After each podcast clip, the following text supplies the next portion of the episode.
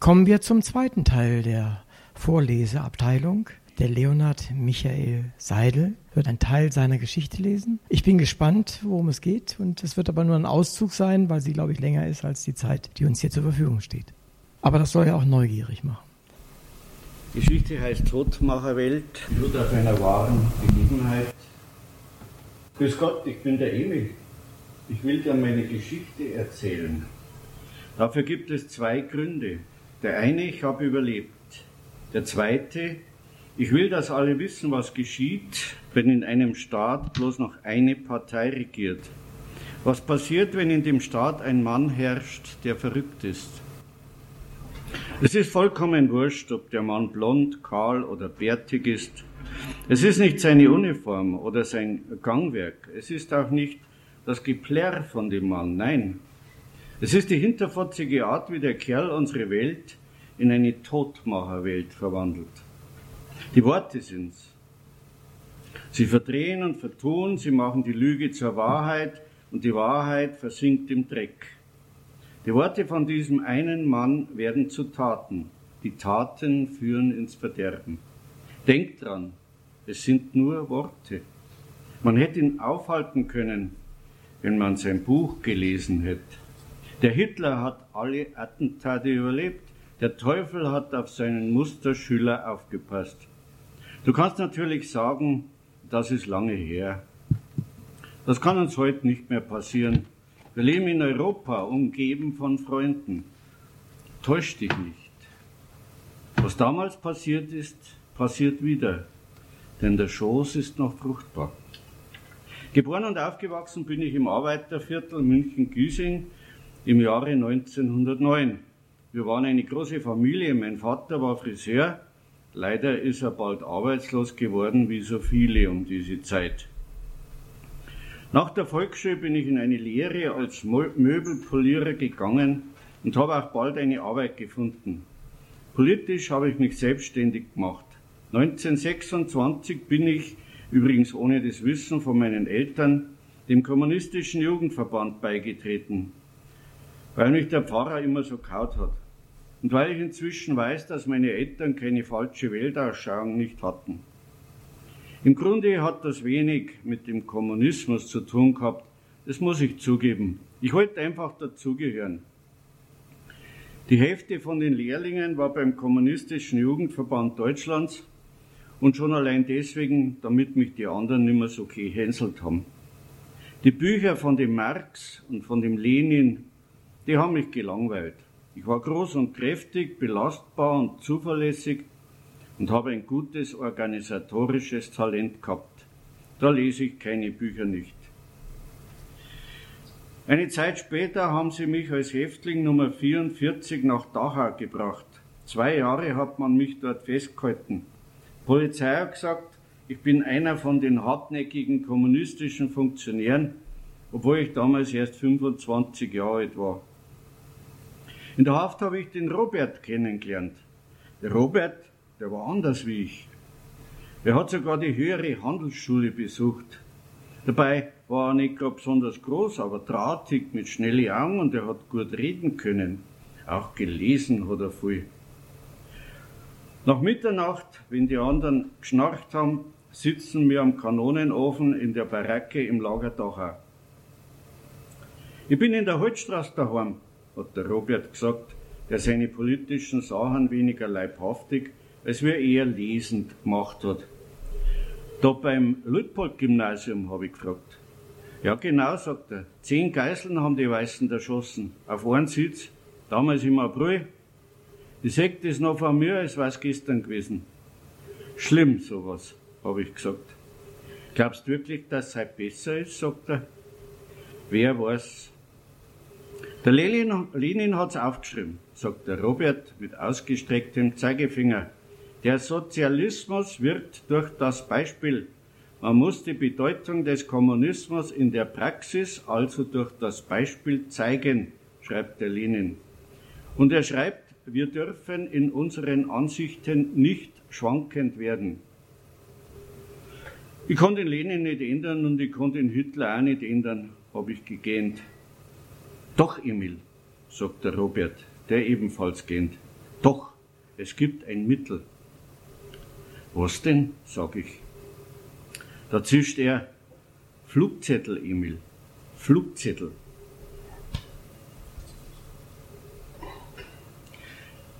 Ein dreckiger Zettel liegt auf dem Tisch. Die Luft stinkt nach dem Qualm von der Zigarre von dem Herrn im Einreiher. Krawatte ist verrutscht. Aus der Nase wachsen ihm Haare. Kopf ist kahl wie eine Billardkugel. Kriminalkommissar Adolf Birka trägt am Sakko das Hackenkreuz. Neben dem Bild vom Führer hängt der Kalender. Das Kreuz haben sie von der Wand gerissen, nur der Nagel steckt noch im Putz. Der Birka legt die Hand auf den Zettel. Seine Fingerspitzen sind dreckig vom Nikotin, die Nägel abgekaut. In die Ecke, hinknien, Gesicht zur Wand, vorlesen, sagt er. Ich knie da, den Zettel in der Hand, bin größer als der Birka, habe eine Arbeiterhose an und ein zerrissenes Hemd, mein Ohr blutet, die Schuhe haben sie mir abgenommen, ich schwitz. Ich könnte den Kerl mit einem Hieb in Grund und Boden hauen, darf ich aber nicht. Hinten grinst ein Gefängniswärter, nickt der Kommissar, haut er zu. Ich lese vor. 30.01.1933 bis 30.01.1943, zehn Jahre Nationalsozialismus. Wohin hat Hitler Deutschland in zehn Jahren geführt? Von der Übernahme der Regierungsgewalt an beschritt Hitler eine Straße, die geradewegs in diesen blutigsten aller Kriege führt. Eine Pause. Birka kommt her, packt meine Haare, reißt meinen Kopf nach hinten. Warum hast du das gemacht? Ich schaue in seine haarige Nase. Für den Frieden. Der Kerl reißt an meinem Haar, dass die Halswirbel knacken. Warum? Ich brülle ihm die Antwort ins Gesicht für die Freiheit.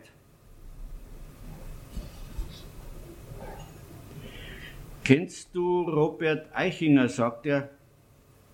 Überlege dir die Antwort gut. Wenn sie richtig ist, bekommst du Hafterleichterung. Wenn sie falsch ist, bekommst du eine SB im Brausebad. Ich kenne mich aus. SB ist eine Sonderbehandlung. Eine Sonderbehandlung ist nichts anderes als wie eine Folter. Ob im Zuchthaus Stadelheim, im Gestapo-Keller oder im Brausebad, dem Konzentrationslager Dachau. Alles wurscht. Die Namen wechseln, die Methoden bleiben. Dann hocke ich auf dem saukalten Steinboden einer Zelle in Stadelheim. Es ist ungefähr vier Uhr am Nachmittag. Den Strohsack zum Schlafen bringt der Aufseher erst um zehn. Elektrisches Licht gibt's nicht und auch kein Fenster nicht. Der Raum ist kahl und leer. Das Loch im Boden fürs große Geschäft grinst mich an. Es stinkt zum Saugrausen. Reden wir von Onkel Max, sagt der Kommissar. Es ist zwei Uhr in der Früh. Wir hocken im Keller vom Palais Wittelsbach in der Gestapo-Zentrale. Dreimal geweckt haben sie mich. Um halb eins, um eins und um halb zwei. Ein Lieferwagen hat mich in die Münchner Innenstadt gebracht. Der grinsende Aufseher fehlt. Dafür ragen zwei Kabel aus der Wand, direkt unter dem Foto vom Gröfatz, dem größten Feldherrn aller Zeiten. Max ist eine Drecksau, entfährt es mir. Birka grinst. Du kennst Onkel Max? Ja, den kennt jeder, sage ich und denk dran, wie der Onkel Max alles an die BPP die bayerische politische Polizei verraten hat, und zwar von Anfang an. Hat es dir die Sprache verschlagen? feigst der Kriminaler. Hast du tatsächlich gemeint, wir wissen nicht, was ihr treibt in eurem roten Kiesing? Wir wissen ganz genau Bescheid. Antworte, Häftling. Ja, sag ich. Lauter! Ich warte auf die Watschen vom Aufseher, nichts passiert, weil keiner da ist. Ja, das heißt jawohl, Herr Kommissar Birka. Mühsam sage ich, jawohl, Herr Kommissar Birka. Jetzt ist er zufrieden, der Amtsträger mit seiner Vorsteherdrüse. Kommen wir zurück zu Robert Reisinger. Jawohl, Herr Kommissar Birka. Du hast ihn im Lager getroffen. Jawohl, Herr Kommissar Birka. War er zugänglich? Jawohl, Herr Kommissar Birka. Hat er dir von sich erzählt?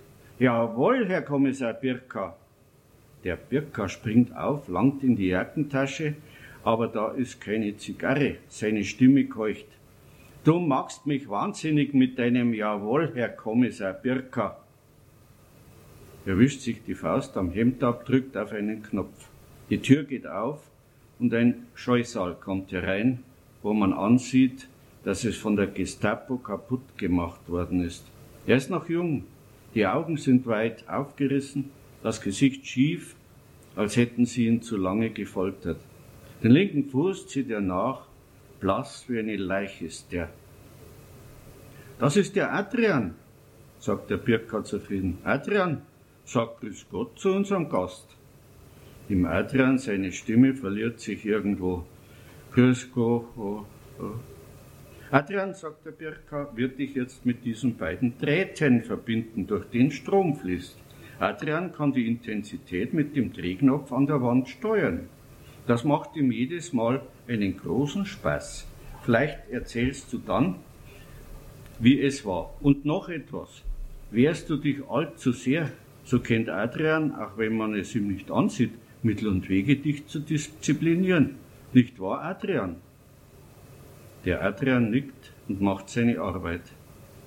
Am Ende habe ich alles gesagt. Am Vormittag vom 28. Januar 1943 kriege ich Besuch von Robert. Den Tag weiß ich noch wie heute.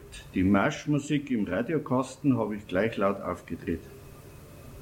Der Krieg ist verloren, sagt der Robert. Ja, habe ich gesagt, da kannst du nichts machen. Das nicht, sagt er. Aber ich habe einen Flugzettel gemacht, flüstert er auf einmal. Einen Flugzettel? Der Robert schmeißt einen Packen Zettel auf den Tisch. Meine Hand zittert, wie ich den Text lies. Was hast du heute für ein rasches Kriegsende getan? Jeder sollte sich täglich diese Frage vorlegen, warum? Weil feststeht, dass wir diesen Krieg nicht mehr gewinnen können. Vorsichtig lege ich das Blatt zurück zu den anderen. Wie viele sind's denn? 78, sagt der Robert. Mehr war auf die Schnelle nicht drin, aber ich bleib dran. Dann lese ich den Rest. Für den Frieden, für die Freiheit. Der Robert nickt. Für unseren Frieden für unsere Freiheit, die nicht selbstverständlich ist. Aus dem Radiokasten kracht der Badenweiler Marsch. Warum zeigst man das? habe ich damals nach einer langen Pause gefragt. Teilt sie aus? Wo? Wo immer du magst, Emil, sagte Robert. Und nach einer Pause, wir sehen uns morgen um 8 Uhr früh an der Aussegnungshalle im Ostfriedhof. Kommst du nicht, beende ich die Aktion. Die Flugzettel liegen da. Ich weiß genau, was mir blüht, wenn ich sie austeile. Sie bringen mich um. Es muss sein, sagt der Robert und geht. Die Flugblätter sind geblieben. Ich schaue sie an. Seine Worte gehen mir nicht mehr aus dem Kopf. Wo immer du magst.